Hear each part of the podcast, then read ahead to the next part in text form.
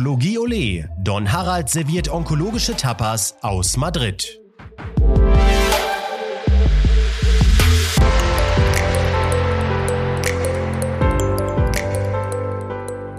Buenos Dias aus Madrid. Hier ist Harald Müller-Husmann vom diesjährigen ESMO und vom letzten Tag. Und ich freue mich ganz besonders. Ich habe bisher ja nur mit äh, internistischen Onkologen gesprochen. An meiner Seite heute Julia Radosa aus dem Saarland begrüßen zu dürfen. Julia, stell dich doch einmal kurz vor.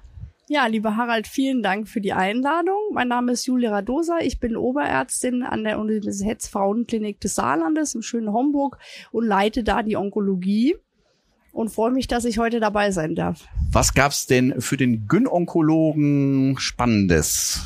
Ist der ESMO wichtig für dich? Ja, ich habe das Gefühl, der ESMO wird immer wichtiger und äh, ist mittlerweile aus meinem Erachten fast gleichwertig dem anzusehen, was auch an der Teilnehmerzahl und der Güte der Studien äh, sich so ein bisschen reflektiert.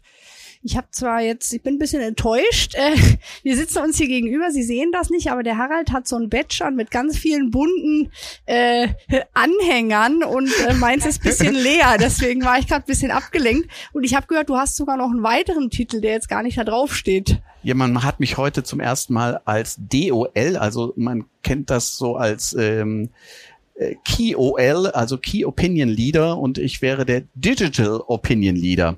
Ähm, von daher äh, danke dir dafür. Herzlichen Glückwunsch. Was gab's bei der Brust denn Neues?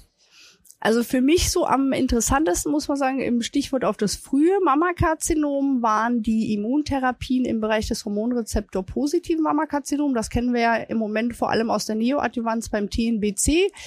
Und, da gab es zwei Studien, einmal die Keynote 756 und die Checkmate, die halt neoadjuvante Chemotherapie mit einem Immuntherapeutikum kombiniert haben. Und da gab es einen deutlichen Unterschied im Hinblick auf das PFS äh, bei den Patienten, die die Immuntherapie dazu hatten. Das waren jetzt keine Wahnsinnszahlen, wie wir die vom TNBC kennen, also keine PCR-Raten um die 40, 50 Prozent, aber so um die 24 versus 12 im Kontrollarm. Und das finde ich ist ein deutliches Signal.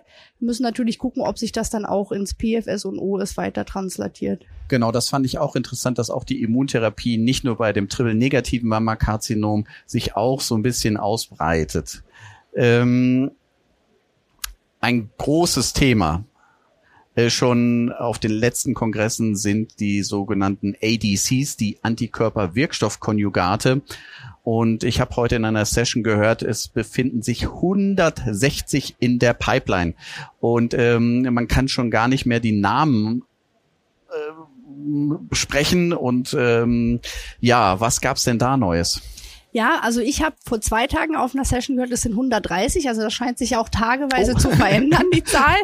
ähm, aber wie du es gesagt hast, das ist natürlich eins der führenden Themen äh, auf dem diesjährigen ESMO gewesen. Im Bereich des Mammakarzinoms gab es ein Update der Destiny 04, also die Studie, die ja das Trastuzumab der Ruxtecan zur Zulassung geführt hat. Da wurden nochmal die Overall Survival Daten äh, jetzt geupdatet und ähnliche Signale wie auch schon in der ersten Zwischenauswertung mit vergleichbarer Toxizität. Das ist ja immer so ein bisschen bisschen, ähm, sage ich jetzt mal, das, worauf wir schauen, diese okulären Toxizitäten und die IDL ähm, also die interstitielle Lungenerkrankung. und da gab es jetzt keine neuen Fälle. Was ein ganz interessantes Konzept war, war die Begonia-Studie des Dabotamab deruxtecan, ein TROP2-ADC, in Kombination mit Duvalumab bei Patienten mit triple-negativen metastasierten Mammakarzinom.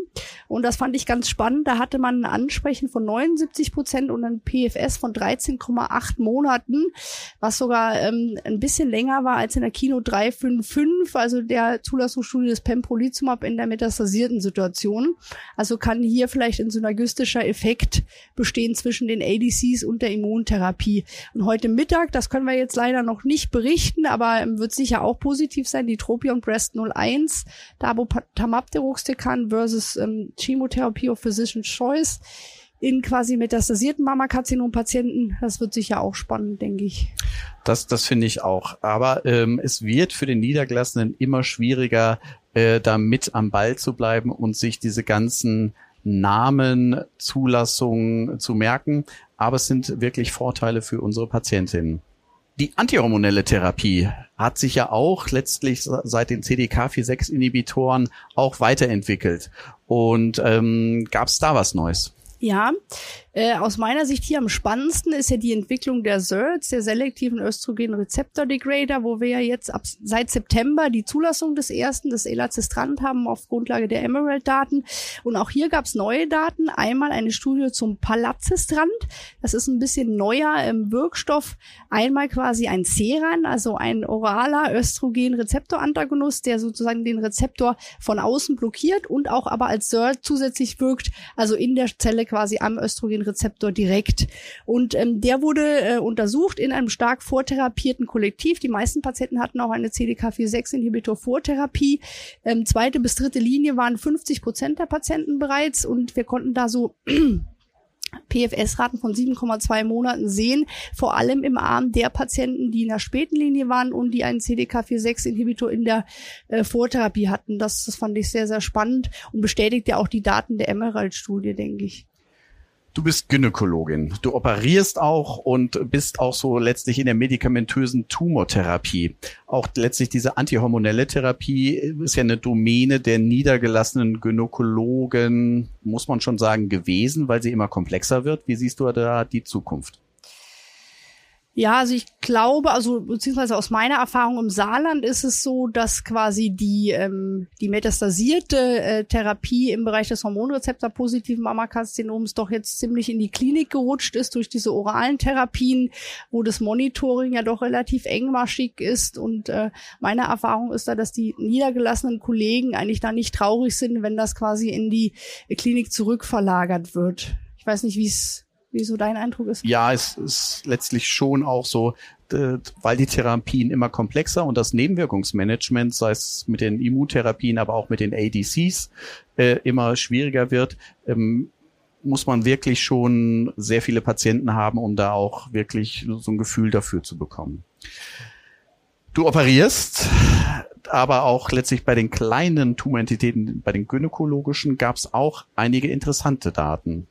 Ja, das finde ich ganz besonders spannend, weil wir haben uns im Vorfeld ja kurz drüber unterhalten. Cervix und Endometriumkarzinom waren eigentlich in den letzten Jahren immer so, dass man gesagt hat, man hat die Standard-Chemotherapie und wenn das progredient ist, gibt es vielleicht noch ein, zwei Linien, aber sonst hatte man nicht viel.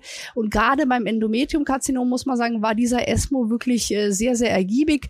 Wir hatten eine Vielzahl von Studien, ähm, die auch nochmal die, den Stellenwert der molekularen Subtypen quasi ganz klar unterstrichen hat.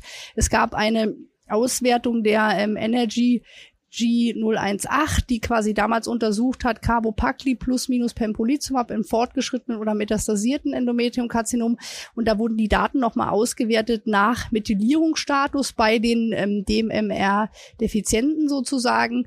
Äh, hier zeigte sich zwar kein Unterschied im Hinblick auf das Ansprechen auf die Immuntherapie, aber das ist, glaube ich, ein guter oder ein gutes äh, Bild dafür, wie vielschichtig das heutzutage ist. Und das sagen, diese molekularen Subtypen sind für mich wirklich ganz klar in der Praxis jetzt angekommen und haben auch therapeutische Implikationen. Es gab auch eine Studie, die letztlich äh, das, ähm, die Radiochemotherapie adressiert hat.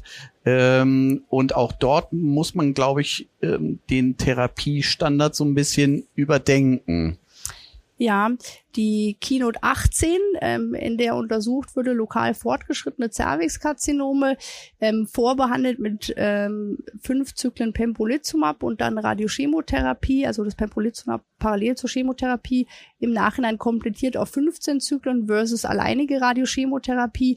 Und da konnte ein deutlicher ähm, Überlebensvorteil hinsichtlich des PFS gezeigt werden zugunsten dieses experimentellen Arms. Und eine zweite Studie, die in eine ähnliche Richtung geht, ist die Interlake Interlace-Studie. Das war eine Studie, die untersucht hat Chemoinduktion, also sechsmal Carbopacli, gefolgt von einer Radiochemotherapie beim ähnlichen Kollektiv, auch lokal fortgeschrittene Cervixkarzinome. Und auch hier konnte ein deutlicher Vorteil zugunsten dieser Induktionstherapie gezeigt werden. Also ich denke, das ist was, wo man Montag in die Klinik geht und sagt, ähm, das ist jetzt Practice Changing. Genau, also da müssen wir auch letztlich interdisziplinär wieder mit unseren Kollegen reden, mit dem Molekularpathologen, der uns so ein bisschen voraussagt, wie was geht. Und ähm, was wird denn, denn du bist viel unterwegs auch, was wird dein nächster Kongress werden? Äh, San Antonio im Dezember, denke ich. Freust du dich drauf? Ja, sehr. das ist ja immer sehr schön mit der weihnachtlichen Stimmung und Beleuchtung. Und ähm, neben der äh, Atmosphäre werden natürlich auch ganz spannende Daten vorgestellt werden. Vielleicht kommen die Gepardus-Daten, die dann das Atezolizumab ja neoadjuvant nochmal untersucht haben. Ähm, also da bin ich sehr gespannt drauf. Ich bin dieses Jahr genug gereist. Ich äh, fahre noch auf den AIO Herbstkongress und äh, ich hoffe aber, dass wir uns im nächsten Jahr äh, wiedersehen auf irgendeiner der Kongressen und äh, freue mich ganz herzlich, dass du bei mir warst. Das hoffe ich auch. Ganz herzlichen Dank für die Einladung. Hat Spaß gemacht.